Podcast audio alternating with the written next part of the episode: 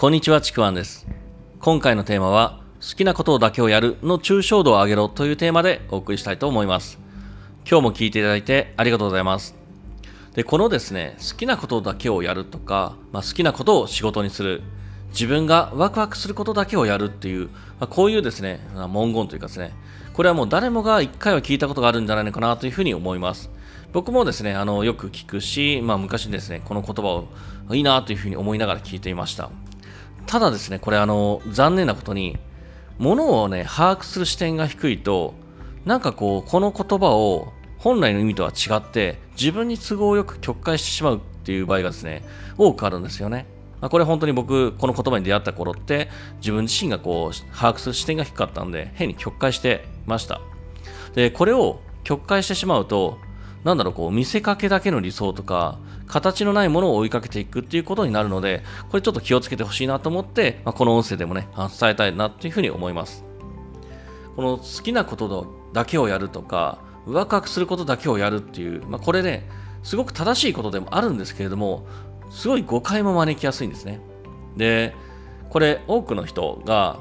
まあ、これもう自分自身がそうなんですけども、自己啓発に出会った頃とか、その入り口にいる時だったりとか、なんかこうスピーチャルな的なことに出会ったばかりの時、こういう時にですね、なんか変に誤解しやすいんですよね。で、この言葉を誤解して、あ、じゃあ、好きじゃないことはやらないでいいんだとか、苦手なことは自分にワクワクしないからやらないでいい。これは辛そうだからやらないでいいんだっていう風にね、こんな風に、なんだろう、こう嫌なことから逃げるための、やらなくていいという免罪符、こういう免罪符的に使っているところを、まあ、見かけるとですね、本当に残念なんですね。もう自分、昔の自分も思い出して。で、この言葉の意味をそのまま当てはめればそういうふうに捉えられてしまうのかもしれないんですけども、やっぱね、この解釈って、ちょっとですね、視点が低いんですよね。で、こういうふうに視点が低いと、まあ、いわゆる抽象度が低いんですよね。そうすると、本当の言葉の意味とか、その言葉のですね、目的っていうのが全く見えなくなっちゃいます。で、好きなことだけをやるというのは、イコール苦手なことや嫌いなことをやらないっていうことじゃないんですよ。これ抽象度低いとね、イコールになっちゃうんですよね。で、これをもう少し抽象度を上げて考えると、好きなことっていうのは、あの、目の前のことというよりもどちらかっていうと、自分自身が叶えたいゴール、未来なんですね。そのゴールにフォーカスして向かっていくことが好きなことだけをやろうとか、ワクワクすることだけをやろうっていうこと。これがことの言葉の示すあの意味になるんですよ。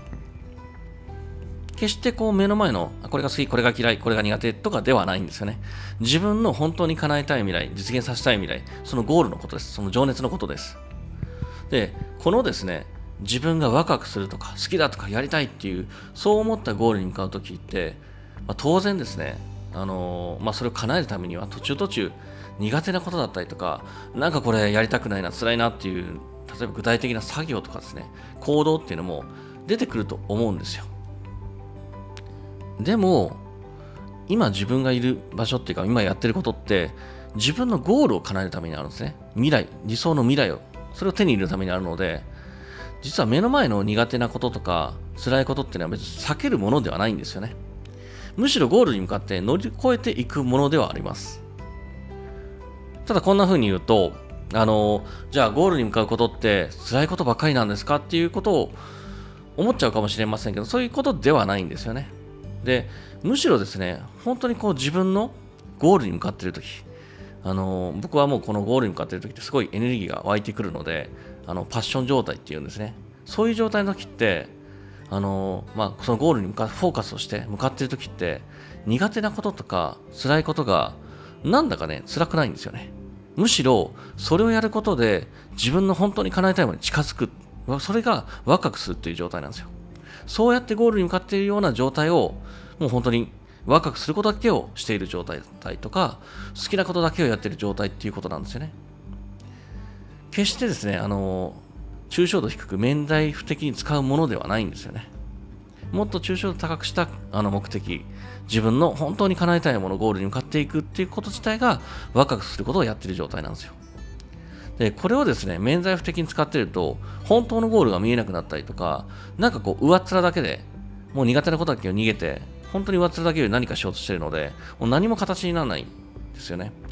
まあ、ただ、その状態って、苦手なことをやらないからなんか楽しい気になるんですけども、本当にこれ上っ面だけにしかならないです。だからちょっと気をつけてほしいなというふうに思います。本当僕もね、最初あの、いろんなね、引き寄せとか、まああの、自己啓発とかに出会った時って、もうなんかそっちの方に転げ落ちそうになったので、まあ、本当にね、これを聞いてる人も、なんかあれ、自分の視点低いなと思ったら、ぜひね、注意をしてください。というわけで今回は以上になります。えー、もしよければいいねとかフォロー、えー、コメントいただければ嬉しいです。今回も最後まで聞いていただいてありがとうございました。ちくわんでした。